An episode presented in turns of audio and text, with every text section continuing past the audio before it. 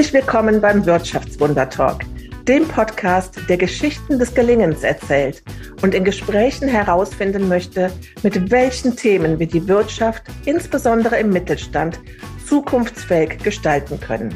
Ich bin Birgit Eschbach, die Gastgeberin des Podcasts und für dich auf der Suche nach dem Wirtschaftswunder 2.0. So, dann wollen wir mal gucken, was uns die Katze vor die Türe gelegt hat. Julia Jankowski ist studierte Kommunikationswissenschaftlerin, systemische Organisationsberaterin und Gastgeberin des Podcasts Good Work. Frau Jankowski? ja, hallo. Ja, Frau Jankowski, sagen Sie mal, wie ist denn das so, wenn man auf der anderen Seite der Leitung sitzt? ungewohnt, ungewohnt, sehr ungewohnt. Ich, ich war schon kurz versucht zu sagen, herzlich willkommen.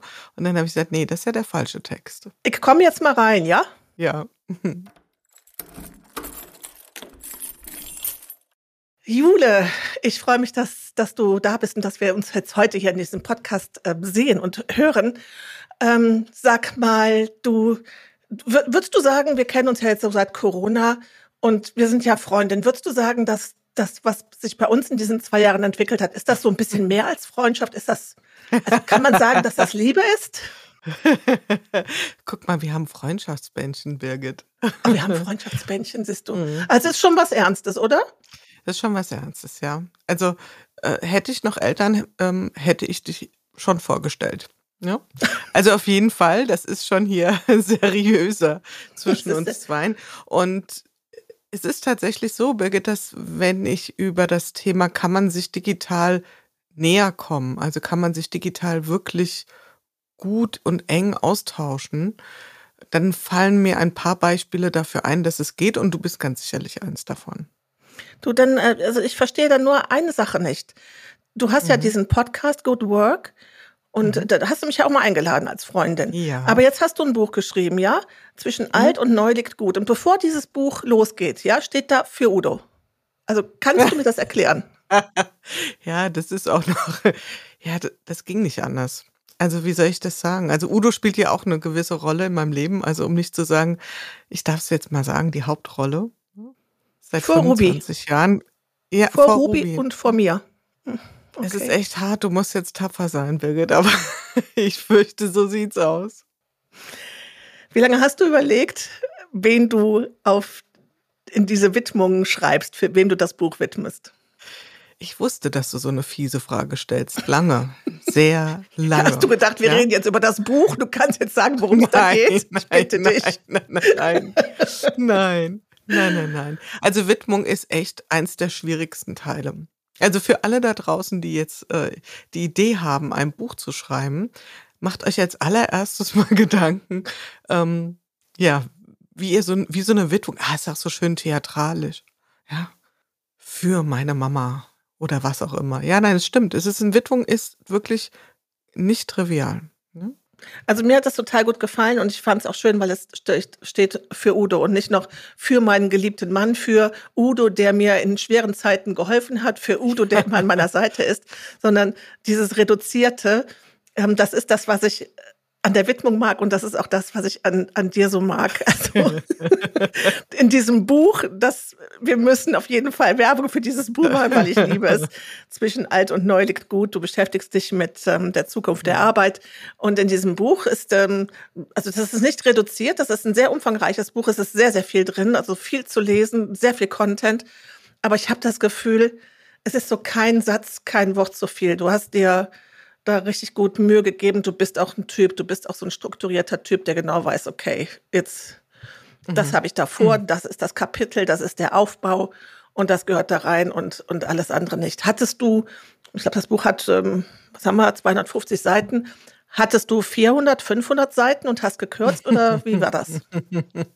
Also ganz ehrlich, als ich das Buch dann fertig in den Händen hatte, habe ich gedacht, naja, also 350 wären locker drin gewesen. Also es ist schon, also für diejenigen, die ähm, eine Lesebrille brauchen, ihr braucht sie dabei ganz bestimmt.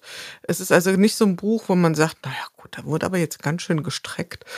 Und ähm, ich habe tatsächlich keinen Teil gekürzt ich wusste ja 250 und der Hammer fällt. Und von daher habe ich natürlich so ein bisschen mit dem Zeilenabstand, da kann man immer noch so ein bisschen justieren, aber auch nicht unendlich, ja, weil irgendwann macht es auch keine Freude mehr, das zu lesen, ja, wenn du dann so ein, so ein ganz kleine Schrift hast. Und nee, gekürzt habe ich nicht. Ich habe schon wirklich dann auch auf den Punkt geschrieben, beziehungsweise da noch was so ein bisschen ging rausgeholt. Und ja, ich hätte noch viel mehr schreiben können. Mhm. Und das ist ja immer, du kennst es vielleicht, du kennst vielleicht dieses berühmte Zitat oder diese Anekdote von Goethe, der äh, angeblich seiner Schwester einen Brief geschrieben hat und den Brief hat er angefangen mit den Worten, meine geliebte Schwester, heute habe ich nur wenig Zeit, deswegen wird es ein langer Brief. Ach, wie herrlich, das, das kannte ich jetzt noch nicht, aber das ist sehr schön. Mhm. Das ist sehr schön. Juli, wir steigen mal ein. Wir gehen mal rein in Good Work. Wir starten mit deinem Podcast und, und gehen dann zu dem Buch. Und ich hoffe so sehr, dass wir das hm. schaffen, dass wir dabei ernst bleiben, weil also für die Zuhörer und Zuhörerinnen und die Zuhörenden, und da geht's schon gleich los, ähm, schon muss, los. Muss, muss vorab gesagt sein, Jule und ich können uns kaum, also wenn wir uns live sehen und es sind irgendwelche Leute aus der New Work-Welt dabei, dann ist es schwer. Wir dürfen uns nicht angucken, weil wir wirklich so ein, also den gleichen Sinn für Buzzwords und die Bubble haben und den gleichen Blick drauf und ähm, Jetzt reden wir über die, reden wir aber natürlich über New Work, weil das ist, da kommt es ja irgendwo her. Und ähm, mhm. du, du hast äh, den Good Work Podcast gestartet. War das eigentlich vor Corona oder war die Corona-Chronik der erste Podcast der Good Work-Reihe?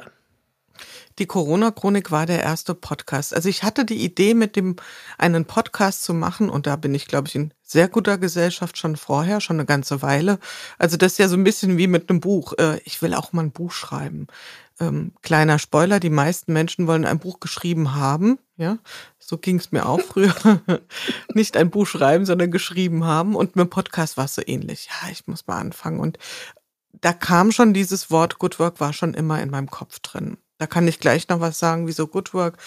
Ähm, hätte damals aber so ein bisschen andere Ausrichtung gehabt und ähm, die Geschichte von, von dem Podcast Good Work ist ja tatsächlich erstmal unmittelbar direkt an Corona gekoppelt. Denn ähm, ich habe mir wirklich die Frage gestellt, und das war, kann ich fast auf den Tag genau datieren, das war so um den 12., 13. März 2020 herum.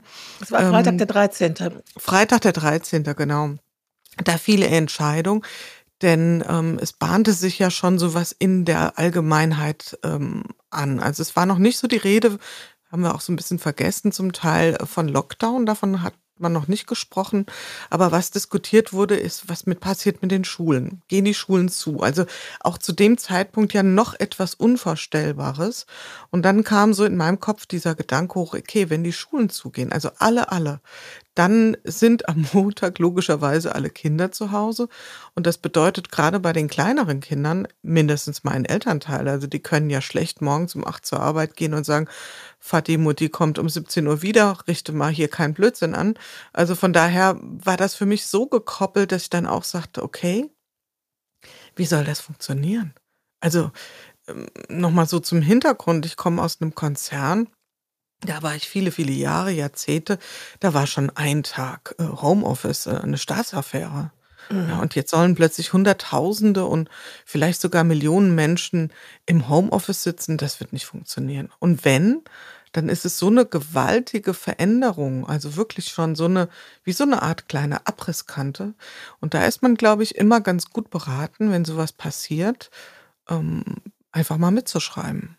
Ja, und das finde ich so toll. Du hast ja gesagt, jetzt geht es überhaupt nicht darum, äh, zu analysieren, auszuwerten, zu gucken, wie, wie warum. Du hast einfach nur gesagt, äh, ich, ich, ich nehme das jetzt auf, wir machen den Podcast und genau. wir sprechen jeden Tag und gelernt wird später. Also was das bedeutet, das wird später. Und das ist der Aufbau auch dann hinterher von dem Buch gewesen. Also das finde ich bei dem mhm. Buch auch so schön, dass du erstmal ähm, das nochmal aufzeigst, was mit der Corona-Chronik mhm. mit den Corona-Chroniken passiert ist. Das waren also Podcasts, du hast jeden Tag mit einem Menschen gesprochen. Genau. 100 Folgen lang, ja? Ja, also ich habe erstmal so einen Leitfaden gemacht, da war noch gar nicht der Gedanke mit Podcast, sondern ich für Interviews, ich für Chroniken. Und dann werte ich das dann irgendwann später mal aus. Und dann habe ich gedacht, naja, wenn du schon jeden Tag Interviews führst mit Menschen aus ganz unterschiedlichen Teilen der Arbeitswelt, dann kannst du das ja auch veröffentlichen. Vielleicht ist das ganz spannend. Also da fing das ja schon so an mit Trosten und seinem äh, täglichen Corona-Update. Da habe ich gedacht, naja, vielleicht ist das jetzt auch was, was die Menschen ganz gern mal hören, zu hören, wie geht's denn anderen. Mhm. Und, äh, und dann habe ich am Freitag, den 13., meinen ähm, Freund Ingo Stoll angerufen und habe gesagt, der ist Audiograf, also der kann, ist wirklich ein professioneller ähm, Podcaster und nicht nur das, also ganz ein, ein audiophiler Künstler. Und dann habe ich gesagt, du musst mir helfen.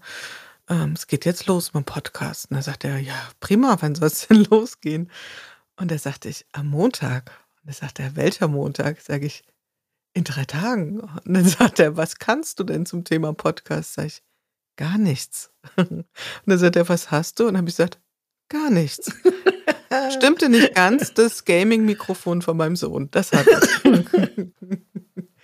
Ja, und dann ging es ja, los. Und dann ging es mhm. los. Und die, du hast ja so einen äh, wilden Mix gehabt, äh, gerade so in der Startzeit. Mhm. Ähm, du hast Menschen gehabt, äh, du hast Vorstände gehabt, du hast Menschen aus der Mitte der Arbeitswelt gehabt, du hast Selbstständige gehabt, du hast Leidtragende Alles. gehabt, wie mich, die, deren Business weggebrochen war. Ähm, also das war wirklich so ein schöner Querschnitt durch die Arbeitswelt und nach ähm, daran angeschlossen an die Corona-Chroniken ist dann irgendwann ähm, dieses Thema Good Work, was ja von Anfang an der Name des Podcasts war, aber jetzt auch so zu deinem, zu deinem Thema geworden, das kann mhm. man so sagen. Man ähm, sagen. Warum Good Work? Wir müssen mhm. das jetzt einmal, Jule muss jetzt durch, ich weiß, das da ist so, die Frage kriegst du jetzt wahrscheinlich überall gestellt. Nein, das ist, ich das hoffe, ist wunderbar. Ich bin eine der ersten zehn. auf jeden Fall, auf jeden Fall. Naja, gut, du hast ja schon ein bisschen den Rahmen gesteckt. Also ich war ja ähm, vor Corona äh, sehr intensiv unterwegs als Beraterin, systemische Organisationsberaterin und natürlich auch zu Themen wie New Work. Und ich habe dann auch in den Welten, in denen ich unterwegs war, das ist vielfach großer Mittelstand, Konzerne, ich sag mal, so eine Ambivalenz gespürt. Einerseits eine totale Begeisterung, ja, Chaka, jetzt geht's los, alles ganz anders und sinnerfüllt und selbst organisiert und so weiter und so fort. Und auf der anderen Seite auch viele, viele Menschen, die im Arbeitsprozess standen und skeptisch waren. Also diese mentalen, mental verschränkten Arme, du weißt, was ich meine, die einen dann so angucken, sagen, naja, also mal ganz ehrlich, ja, schon wieder neu. Und das war ja auch, kann man ja auch sagen, das war ja schon vor Corona so. Also dieses. Auf jeden Fall. Ich erinnere mich an, an 2018, 2019, da wurde ich auf einmal auch gefragt, so ob ich irgendwas zu Corona sagen, schreiben, tun kann. Und ich habe gedacht, was haben die jetzt nicht zu Corona, zu New Work? Was haben die jetzt alle mit ihrem New Work, ja?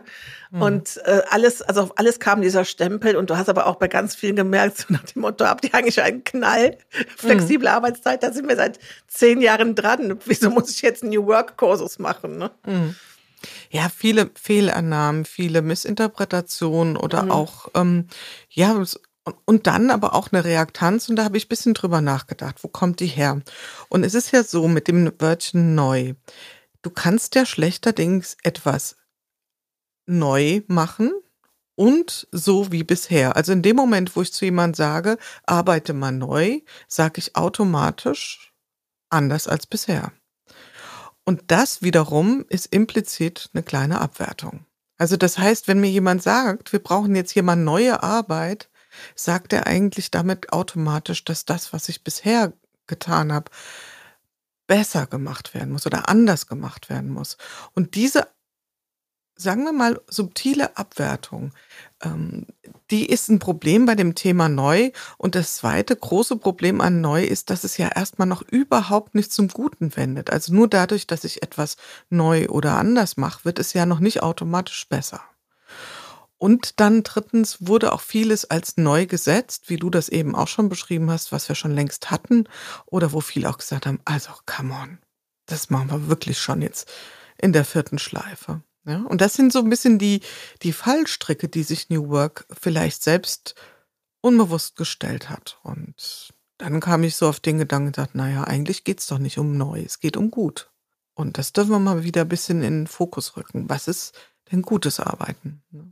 Ja, genau. Und das, das gute Arbeiten ähm, das ist auch das, was, glaube ich, auch verfangen hat bei den Menschen, die du angesprochen hast. Du hast ja Gott und alle Welt in deinen Podcast bekommen und auch mhm. wirklich ja Prominenz. Also die ähm, gesagt haben, ja, ich, ich habe Zeit, ich komme. Natürlich hatten auch in Corona die Leute mehr Zeit, das war natürlich auch erstmal ein Glück, ne? Mhm. Aber es ist schon, mhm. ist schon auch echt begeisternd, wie du, du bist jetzt bei über 140 Folgen, wer bei dir alles äh, im Studio rein und raus geht. Also das ist äh, wirklich aller Ehren wert. Und das hast du auch mit in das Buch reingenommen. Du hast diese Menschen, die man schon hören konnte, die hast du jetzt lesbar gemacht. Mhm. Ähm, dein Buch greift erst nochmal diese Corona-Chroniken auf und du, du hast ja gesagt, wir wollen ja später lernen, wir wollen sowas gucken, aber du hast, du hast in diesen Corona-Chroniken, in diesen Wochen, in denen wir alle beschäftigt waren mit, ähm, ja, mit einem komplett neuen Alltag, hast du doch auch eine Struktur festgestellt. Du hast gemerkt, wie sich so, ich sag jetzt mal fast monatsweise oder alle sechs Wochen irgendwie so ein bisschen mhm. was verändert hat. Mhm. Was war da so dein, was waren so deine Erlebnisse und wie hat sich das bemerkbar gemacht? Wirklich nur im Podcast, bis du mit den Menschen gesprochen hast oder war das etwas, was von außen gekommen ist, dass du gemerkt hast, jetzt dreht sich das, jetzt dreht sich das? Mhm. Also ich glaube, das kann man nicht trennen. Das hast du gut beobachtet. Also natürlich in, durch die Gespräche, aber nicht nur. Ja, ich meine, mhm. wir waren zwar ein Stück weit isoliert, aber nicht völlig abgekapselt und ich auch nicht. Also ich habe trotzdem auch meine Eindrücke gehabt. Aber es gab schon so ein gewisses Muster, ähm, was ich gemerkt habe. Und das erste war, dass in den ersten Wochen ähm, und, und es geht ehrlich gesagt auch überhaupt logischerweise nicht um Corona. Es geht einfach darum, wie reagieren Menschen auf abrupte Krisen. Und wir haben ja leider im Moment relativ viel Trainingsgelegenheiten, das mal zu beobachten. Und ähm, was ja. man so gespürt hat, war in den ersten Wochen eine ein unglaublicher, ich will das gar nicht Aktionismus nennen, das klingt so negativ, sondern also eine, eine Entschlossenheit, eine Handlungsorientierung, ein Pragmatismus, ähm, in der Arbeitswelt. Also dass ganz viel erledigt werden musste. Rekordmeldungen, Heldenmeldungen von, wir haben 10.000 Mitarbeiter in, von einer Woche remote-fähig ausgestattet. Ja, die Lager an, an ähm, Laptops, an Bildschirmkameras, an alle möglichen waren leergeräumt. Und zwischen diesem ganzen Druck und der Ernsthaftigkeit dieser Lage äh, waberte so ein Gefühl von Heldenepos ja, von Begeisterung, von, von, ich sag's mal, wie es ist, von einer gewissen Euphorie. Ja, auch wenn der Anlass natürlich keinerlei Grund gab, ähm, euphorisch zu sein. Aber wir waren, glaube ich, schon ein Stück weit von uns begeistert, wie gut wir Dinge dorthin bekommen haben. Ja, dass es uns gelungen ist, äh, sowas wie Videokonferenzen. Man war ja für viele völlig neu. Völlig fremd. Völlig fremd. Und ich glaube, du hast dich ja beruflich mit dem Thema Transformation ja vorher schon beschäftigt. Wahrscheinlich genau. hat das genau. dann bei dir auch sofort Klick gemacht, dass du gesagt hast, ach ja. so, genau. wie, wie nach jedem Kommt Seminar. Das. Jetzt gehen sie erstmal alle ganz euphorisch nach Hause und sind genau. begeistert und legen mal genau. los. Und ähm, dann, dann kommt so dieser, diese Change-Kurve, die du die du da wahrscheinlich erlebt hast. Ne? Also genau, total. Die kam total schnell. Die kam wirklich, also man kann es fast datieren, weil viele hatten so Ostern im, im Kopf. Bis Ostern ist das alles wieder rum oder besser oder geregelt. Ich hatte ehrlich gesagt die Zuversicht nicht, aber gut. Und nach vier Wochen war diese Zeit der Helden, habe ich es übernannt, die erste Phase auch rum. Und dann kam Zeit der Ernüchterung. Dann war viel so Fatigue angesagt und ach, dann hatte auch keiner mehr Lust, irgendeinen Cocktailkurs auf Zoom zu machen und irgendeine Yoga-Übung auf Zoom. Das war dann irgendwann rum. Ja, und dann, dann kam auch so langsam die Erkenntnis, das wird jetzt erstmal noch eine Weile so bleiben. Und du hast die Change Curve angesprochen. Normalerweise würde es ja jetzt dann so langsam wieder so, ich finde mich ab und ich richte mich ein und dann geht das Neue los und dann geht die Kurve wieder hoch. Das würde ich auch sagen, aber es gab noch so einen Schritt dazwischen. Und wir reden heute über zweieinhalb Jahre. Und ich finde, teilweise sind die Unternehmen heute noch dazu äh, in dieser Phase. Und das ist die Zeit der Schwebe, wo man so in so einer abwartenden Haltung ist und so ganz hinten noch ein bisschen was grinst wie, ähm, kommt das Alte nicht vielleicht doch zurück? Und ich mache das an bestimmten Dingen fest, zum Beispiel an dieser wirklich unsäglichen Fragestellung, wie bekommen wir die Mitarbeitenden zurück? Man kann das an der Frage festmachen. Ich würde es auch daran festmachen, äh, vor zwei, drei Wochen oder vielleicht ist auch erst zwei Wochen, eine Woche ja egal, gab es ähm, eine Überschrift in, in einer berühmten deutschen Tageszeitung zurück zur Stechuhr. Also ein Urteil, mhm. wo es um die Zeiterfassung der Mitarbeiter ging. Und ähm, das Thema ist so groß gekocht worden. Vielleicht auch jetzt immer wieder in mhm. unserer Bubble, vielleicht auch in der Bubble. Also jeder hat da was zu mhm. geschrieben, hat gesagt, wie schlimm, wie schlimm. Ähm, alles, was wir jetzt aufgebaut haben an New Work, an Vertrauensarbeitszeit, das ist jetzt alles hinfällig. Jetzt zwingt uns der Gesetzgeber wieder zurück zu dem Alten, zurück zum, zu der Zeit vor Corona, was ja mitnichten der Fall ist. Es geht wirklich nur darum, dass ich einfach mal die Arbeitszeit festhalte, damit eben die Mitarbeiter, und das ist ja eines der Probleme, die mhm. wir in der alten Arbeitswelt haben, dass wir zu viel arbeiten oder viele der Meinung sind, dass sie zu viel arbeiten und weniger arbeiten möchten, dass es einfach mal festgehalten wird und dass ich mit äh, meine Überstunden abbummeln kann und, und äh, die, die Tatsache, dass das so, so ein großes Thema war und ähm, so wichtig war, das war für mich auch so ein Indiz dafür, ach, das spielt jetzt all denen in die Karte, die sagen, na mhm. Gott sei Dank, jetzt müssen wir noch die Energiekrise abwarten und dann kommen sie eh alle wieder ins Büro, weil zu Hause heizen teurer ist mhm. und dann sind wir wieder da, wo wir, wo wir, wo wir es doch gerne hätten. Ne? Ist dieses, dieses Arbeiten im Büro eines der zentralen Themen von der, ähm, äh, der alten Arbeit? Also ich sag mal, das ist so ein, so ein wie, wie fast wie so eine Ikonografie. Also das ist so ein Bild, was wir von der alten Arbeitswelt haben, dass sich was äh, physisch stofflich bindet. Also das heißt, Arbeit wird an einem dezidierten Ort gemacht. Ich glaube schon, dass das äh, ein Stück weit was da oder ein großes Stück weit was damit zu tun hat. Im Umkehrschluss bedeutet das aber nicht, dass New Work äh, Homeoffice ist. Also diese räumliche Entgrenzung oder oder ähm, Aufhebung dieser hier wird gearbeitet, hier wird gelebt, ähm, das ist noch lange nicht New Work. Also New Work geht da natürlich viel viel weiter. Und äh, in Good Work würde ich ja immer sagen, schau doch bitte mal genau hin, wer wo was äh, idealerweise machen kann. Ich war gerade heute bei einem äh, zu einem Austausch bei ähm, Seibert Media, das ist ein Unternehmen hier in Wiesbaden, die sich schon seit vielen, vielen Jahren wirklich agil aufgestellt haben, aber nicht in einem Buzzword-Sinn. Und ähm, die reden eher von so einer Drittelung. Die sagen, wir bauen hier Workspaces, die sind ähm, wirklich streng auf Kollaboration. Da braucht's auch null Vorrichtung für Kameras.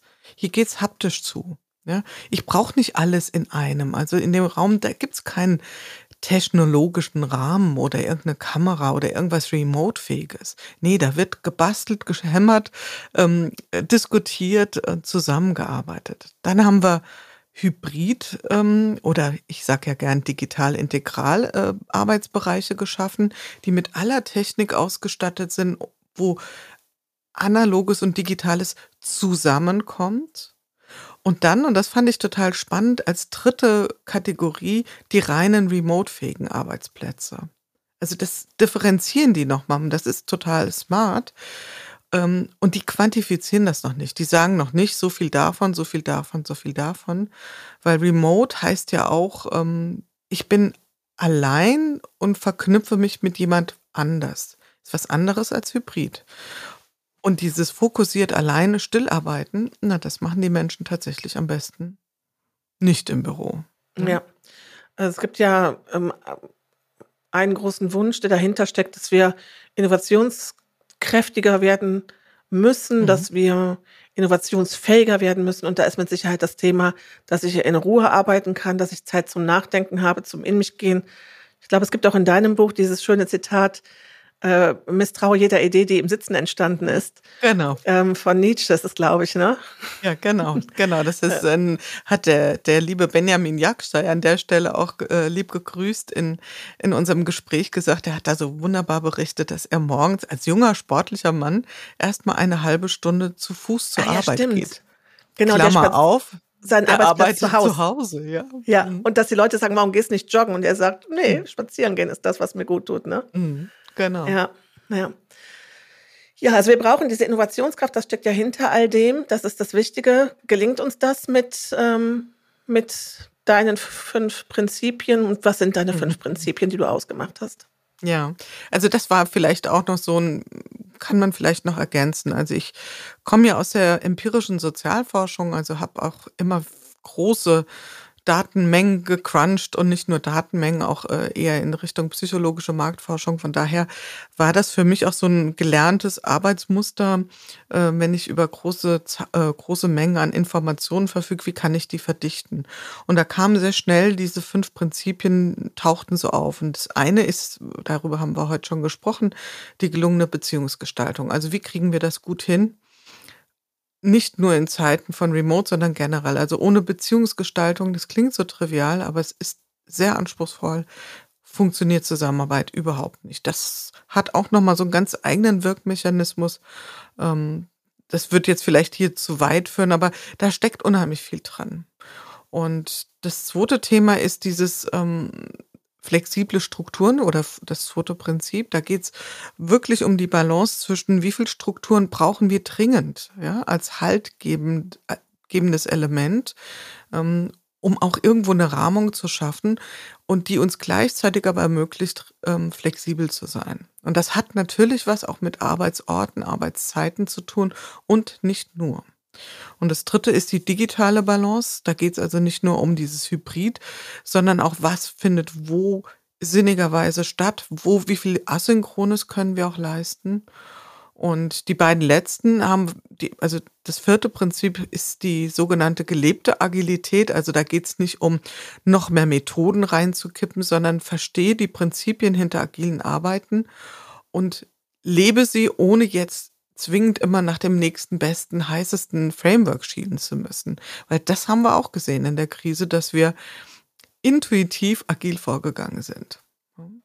Und das fünfte ist so ein bisschen mein Lieblingsprinzip, heißt Denken in Möglichkeiten. Ne? Dafür bist du ja auch ein wunderbares Beispiel, Birgit. Ja, also wie denkt man in Möglichkeiten, wenn der Raum an Möglichkeiten vermeintlich gut abgeschlossen ist? Ja, wie kommen wir dahin? Ich habe da auch noch mal äh, in die alte Folge reingehört, äh, als ich bei dir zu Gast war und habe von dieser Methode aus dem Marketing berichtet. Ähm, du hast ein weißes Blatt Papier vor dir und darfst es neu beschreiben, ja. Mhm. Und, und wenn du so dieses vor so einem weißen Blatt, also vor wirklich was Neuem sitzt und kannst dir überlegen, ähm, was braucht's, was kann ich und äh, wie kann ich das angehen, ähm, dann bist du ja mitten im agilen Arbeiten drin. Und das ist auch so ein bisschen was, also ganz ehrlich, die ganzen Menschen, die eben nicht auf die New Work Konferenzen gehen, sondern mhm. die erfolgreich ihre oder ihre erfolgreich ihre Teams führen. Und ich weiß nicht, ob Udo das vielleicht auch bestätigen kann. Also dein mhm. geliebter Udo, mhm. äh, die haben doch gesagt, Leute, das, das, was da steht oder das, was ihr sagt, egal wie das jetzt heißt und was für ein Tool darüber ist, das machen wir. Das ist unser Job. Und ja. wenn wir das anders machen würden, dann wären wir verdammt schlechte Unternehmer und verdammt schlechte Führungskräfte. Absolut. Ähm, Ja, also die, die leben das zum Teil schon. Ich glaube, also ein guter Unternehmer ist schon auch beraten, da mal hinzuschauen und zu gucken und sich nicht so, ah, kennen wir schon, das abzutun. Das nicht. Was ich aber erlebe, gerade so in der Agilitätsszene, das wird ein bisschen besser, so eine, ähm, das hat der liebe Thorsten Groth auch in der Folge so schön beschrieben, oder ja, in der Folge Good Work, so eine Mittelzweck Umkehrung. Also was ist denn hier Mittel, was ist denn Zweck? So ein Huldigen der Methoden und so ein Überhöhen der Methoden. Ähm, kann ich denn schon genug? Darf ich schon Scrum anwenden? Was ist mit Safe? Und jetzt ganz natürlich ganz heiß gekocht OKR. Und ja, da sind tolle Ansätze drin und ja, sie haben in Teilen auch Bezug zu Dingen, die wir schon vorher gemacht haben, vielleicht auch ein paar neue. Aber am Ende sind es Hilfsmittel. Und die sollten ja. immer in unserem Dienst stehen und nicht andersrum. Und das wird manchmal aus dem Blick verloren. Ja. Du hast ja einen unglaublichen Fan neben mir. Also ich, ich sehe, das ist nicht nur Udo und es ist nicht nur dein Hund, Ruby. Äh, Wolf Lotter. Wolf Lotter, ich glaube, man muss ihn nicht forschen, aber die meisten kennen ihn als äh, Herausgeber, äh, Gründer, Gründer von Brand 1. Jetzt ist er selber auch Podcaster seit neuestem mhm. mit Christoph Pause in der Trafostation und Essayist bei How for New Management. Der Wolf Lotter, der schreibt Good Work, ist der beste und klügste Transformationspodcast des Landes. Mhm. Jule, wie geht's dir? Das ist doch großartig, oder? So, so ein Lob zu ja. bekommen. Ja, das war, also da war ich tatsächlich, äh, lieber Wolf Lotter, liebe Grüße an der Stelle ähm, da war ich tatsächlich gerührt. Also da war ich richtig gerührt, ja, weil, weil ich weiß nicht, wie dir es geht. Ähm, ich bin jetzt nicht die allergrößte immer im Komplimente und Lob annehmen. Fällt mir jetzt nicht so mega leicht. Mhm. Und da war jetzt dieser Karton, den, den wollte ich natürlich annehmen. Und den musste ich erstmal so ganz schön schwer in der Hand halten. Nee, da, da war ich natürlich total stolz, ja das verpflichtet auch, oder? Also ich habe so gedacht, wie ich das ja. gelesen habe und gedacht habe, so Juli, du hast jetzt äh, wirklich eine groß, also ich feiere dich ja auch. Das ist eine großartige Arbeit und dieser Podcast alleine schon. Jetzt hast du dieses Buch gemacht und ja, es gibt verdammt viele Bücher, die in Corona geschrieben worden sind, mhm. aber deins ist wirklich so voll voll mit tollem Content und es ist so super strukturiert und es ist zudem auch lustig. Also ich habe auch immer wieder mal geschmunzelt und du, du hast dieses Storytelling so raus und äh, wirklich ein großartiges Buch. Aber ist das nicht jetzt auch was, wo man sagt, ich kann jetzt nicht stehen? Also was kommt? Also was kommt als nächstes an Merchandising-Artikeln? Kommen jetzt Kaffeetassen? Kommen jetzt äh, T-Shirts? Was ist in dem Good Work-Universum geplant? Goodies. Ich weiß nicht, Hoodies, genau, wir zwei, Birgit. Ich weiß nicht, kennst du das noch so, also von Facebook, ich habe das auch schon mal so gesagt, die schicken ja immer so Erinnerungen. Heute vor einem Jahr, heute vor fünf Jahren, heute vor neun Jahren. Und es ist ja so, in sozialen Medien postet man ja in der Regel weniger Bilder von einem eingewachsenen Fußnagel als von wunderschönen Urlaubsmomenten, ja. Und das heißt, es ist eine Aneinanderreihung meine Idee. von Highlights. Zum Fußnagel. Ja, das meine Idee. Mal so ein Hashtag los. Hatte ich schon mal so. Und dann ertappe ich mich manchmal bei dem ähm, Gefühl, dass ich so auf meine Timeline gucke und auf meine eigene Vergangenheit neidisch werde. Und das ist ja total bekloppt. Ja, weil wir überhöhen uns ja selbst mit diesem Highlight an Highlight-Grenzen, weil wir damit ja ein bisschen ausblenden. Und das erzeugt schon so ein bisschen einen Druck so. Oh, siehst du, damals hast du das voll raus. Warum hast du den Schwung verloren?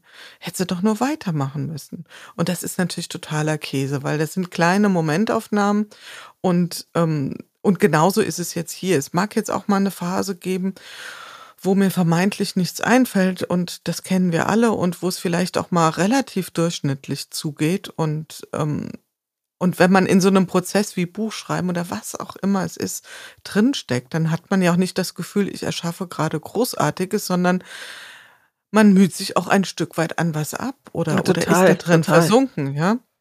Also ich finde, man hat dann auch eine ganz große Sehnsucht nach Alltag wieder. Also die, die wir ja wahrscheinlich sowieso alle haben. Also genauso wie ja. äh, mancher Mittelstand sagt, ich hätte jetzt gerne wieder, dass meine Schäfchen zurückkommen und das war wieder den, so wie früher. So geht's uns ja auch, dass wir sagen, wann kann denn bitte mal wieder, äh, wann kann es mal wieder so der, der Alltag mit seinen Routinen einziehen, ne? Naja, und sind wir mal ganz ehrlich, also mein Leben besteht auch jetzt ganz viel aus Alltag und ähm, ab und zu mal kommt so ein, äh, ein schönes Gespräch wie jetzt mit dir wo ich dann mal kurz das Gefühl habe, wow, toll, stimmt, ich äh, habe da was Schönes geschaffen. Und ich versuche mich ähm, immer mehr dazu entspannen und zu sagen, es wird schon wieder irgendwas auf diesem Weg liegen, wo ich sage, ach, ich glaube, hier bücke ich mich mal, hier pflücke ich mal so ein kleines Blümchen am Wegesrand und ähm, guck mal, was ich daraus mache. Ja, das finde ich gut. Also, weil das ist, könnte ich mir vorstellen, sonst auch wieder Stress, dass man sagt, jetzt ist das Buch, ist der nächste Schritt, jetzt muss, ähm, der Lanz ist auch schon verdammt lange auf dem Sendeplatz, der könnte da jetzt auch mal von weg, ne? Mhm. Ich wäre bereit und wie kriege ich jetzt das ZDF auf mich aufmerksam? Und, ja. und überhaupt dieses Parukaville Festival oder Tomorrowland, ne? Good Work Festival. Also was soll das? Ja. Da ist so ganz vieles, an, an was man wahrscheinlich denkt. Wie geht der Udo damit um, dass der jetzt eine Frau hat, so mit Glamour und Fame? Ach, ich finde, also ich empfinde mich nicht so, Birgit. Ich empfinde mich nicht so und ähm, ich denke immer, der tut sie so bescheiden. Ihr müsstet sie mal ja. erleben. Ist, es, sind, also es ist 30 Zentimeter gewachsen. Ich war neulich mit ihr in Wiesbaden spazieren. Ich musste ständig den Kopf hochhalten. Nein, Spaß beiseite. Nein, das ist, das ist wirklich. Ähm, ja, der, der findet das toll, der, der fördert das auch sehr und unterstützt das auch. Und ähm, ich denke, für uns hat uns hat sich da jetzt nicht wirklich irgendwas verändert und ähm, also, also Jule, das mit dem Udo war jetzt auch ein bisschen Spaß, aber ja, ja, ich frage dich deswegen das, weil es ist nicht nur Udo, sondern ich kann mir vorstellen, das ist wie bei einem Psychiater. Ähm, wenn du den als Freund hast, dann gehen ja alle davon aus, okay, also alles, ob ich jetzt meine Augen nach links oben oder nach rechts unten halte, mhm. das kann der mhm. analysieren mhm. und äh, sieht, dass ich mir vorgestern Abend äh, eine Packung Ferrero äh, Küsschen reingezogen habe, die ich mir nicht hätte reinziehen sollen. genau. Wie ist genau. das? Sehen deine, gucken dich jetzt deine Freunde, dein Umfeld anders an und sagen, na, Jule ist jetzt hier so die Grand, Grand Master of Good Work. Ähm, mhm. Und wenn wir der jetzt erzählen, äh, was wir noch nicht so perfekt machen, dass die, also gibt es da irgendwie äh, Berührungsängste oder ist das alles noch mhm. ganz normal? Also ich würde jetzt schon mal sagen, es ist erstmal noch ganz normal. Es gibt, also ich würde das mal so einteilen. Also es gibt auch durchaus in meinem Freundeskreis Menschen, die das relativ wenig bis gar nicht interessiert, das Thema.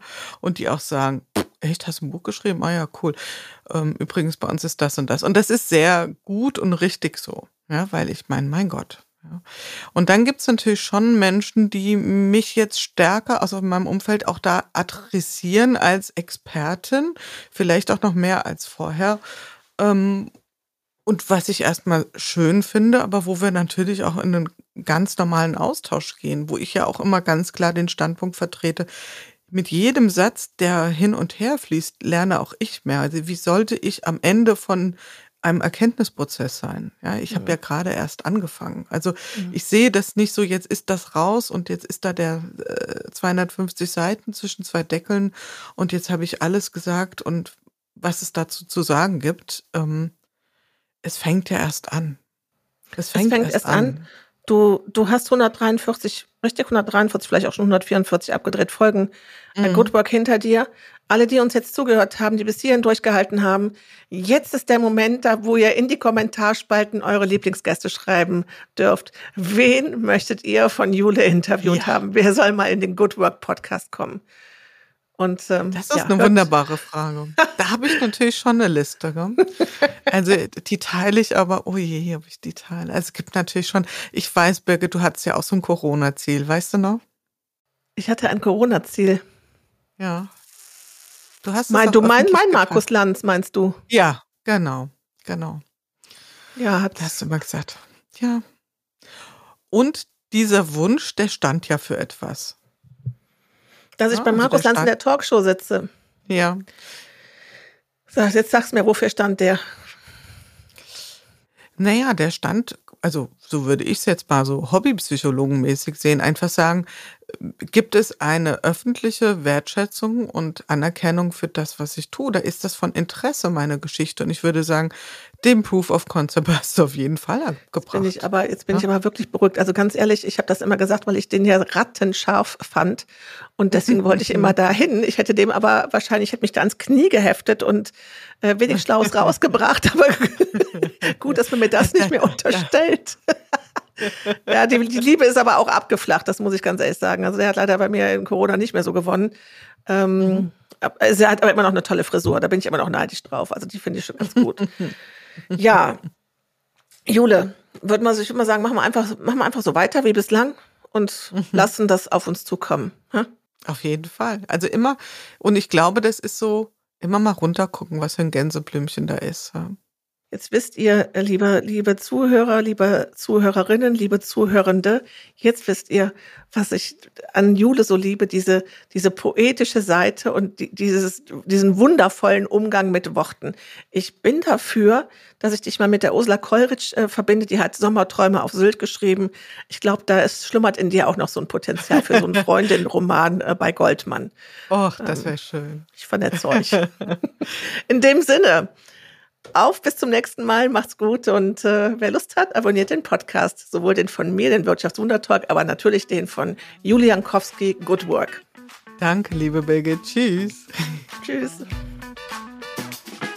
Wenn du erste kleine Wunder kennst oder selbst eins bist, dann melde dich gerne bei mir. Ich bin seit 2020 unterwegs auf einer Wirtschaftswundertour in allen Regionen Deutschlands und stelle in meinen Vorträgen gerne die wichtigen Transformationen in Richtung Neoökologie vor.